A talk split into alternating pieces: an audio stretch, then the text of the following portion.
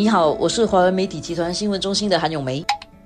你好，我是华为媒体集团新闻中心的洪艺婷。这个阻断期在家的话，这个心理的问题啦，这个真的是都受到重视的。在中国那是锁国的时候啊，有一些文章、一些报道，最容易发生的几件心理问题，第一个就是焦虑，因为很容易感到紧张嘛，尤其是疫情数据越来越高的时候，你会发觉说很多人就感到焦虑。焦虑其中一个表现就是抢厕所纸，不过这个大概我们已经过了这个阶段了，但是至少那个焦虑症还是会可能存在的。第二个情况呢，就。就是抑郁。为什么抑郁？因为没有什么机会跟朋友聊天、讲话聊了啦。尤其是独居啊，或者是家人比较少的这些情绪低落的时候，通常就没有什么机会排解。然后第三种就是愤怒咯，因为在疫情底下，如果你在家里的话，你很多事情你想做不能做，然后你就会愿望不能达成，然后你就会有一种愤怒的感觉。然后这些东西都不能疏解的时候，你就很容易变成一种心理上不很平衡。其实现在的情况就变成说，有一些不法分子或者心怀不轨的。人就趁着这种时候啊，在作乱，因为你每天都会在手机上收到一些假信息啊。当然，很多时候也是朋友传给你，会问：哎，这个是真的假的？他就跟着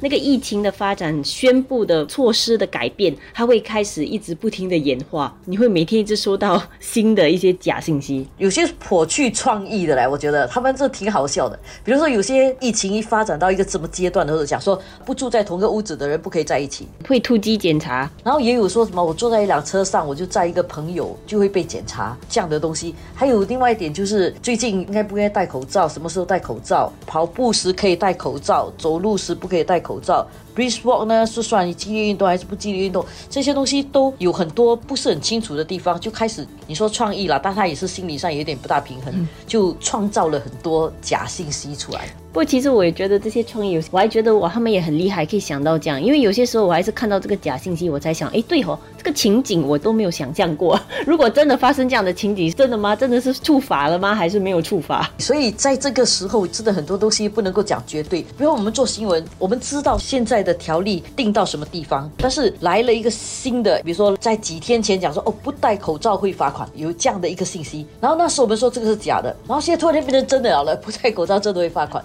所以就变成连我们都有点尴尬。不过，我觉得大家用一点 common sense 吧。如果说不戴口罩会罚款，关键不在那个罚不罚款，就是大家其实应该尽量保持安全，不需要出门的时候就不要出门。这个大原则把握住，就没有这么容易感到心理不平衡或者这么焦虑了。回到根本，其实就是我们如果真正的尊重这这个禁令的措施的话，就是说，其实这段时间做回你应该做的，其实你就不用担心这些种东西了，因为这些东西很多时候就是因为你关键的这一步你没有做，你才会去担心说这些各种各样的情况是不是会触发？就大家有些时候可能把焦点放错了。现在的问题不是说你避免触犯法律，而是你要怎么样作为一个有责任心的一个新加坡人，在这个时候避免这个疫情的扩散。我觉得这个是最大的原则。因为刚才前面讲的那个焦虑啦、抑郁跟愤怒啦这些情绪，如果没有办法排解的时候，整个世界只有他自己，这个世界里面没有别人，就是没有相对的，没有一个我跟谁接触的，就都是自己。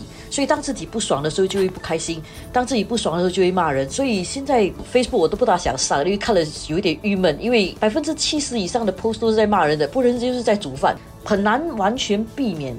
情绪上面的一些不愉快，因为毕竟大家已经不大能够去很空旷的地方自由的慢慢散步，你还是可以去散步，但是。你去散步还要戴口罩，然后可以去散步的地方大概也很多人，又不大能够随便跟他讲话，所以整个人的情绪是感到比较难受的。但是我想在这个时候正好也是让我们学习孤独吧，我们自己学习怎样面对自己，这也是一个很难得的机会。所以心理上要能够去突破这一关，这个比较重要。那，如果你还有跟家人同住的话，就用这个时间去好好的促进大家的感情啊，可以做一些大家一起做的一些东西啊，一起看电视也好好啦，一起煮个饭。啊，或者是一起玩一点呃游戏啊，打一点卫生麻将啊，什么都都可以了。不然的话，其实就是个人利用这个时间做一些可能你平时一直想做没有时间做的东西，其实就好好的用这个时间现在去做了，我就做一些平时没有时间做的事。对，好像星期三的时候呢，下午我们的一起过生活的那个节目里面哦，就叫人家学泰语，结果哎还很多人看哎。星期三晚上呢，又有那个夜生活可以点歌，可以点歌给朋友，其实可以用一下视讯的仪器哈，一面一起听歌，一面一起喝喝小饮料，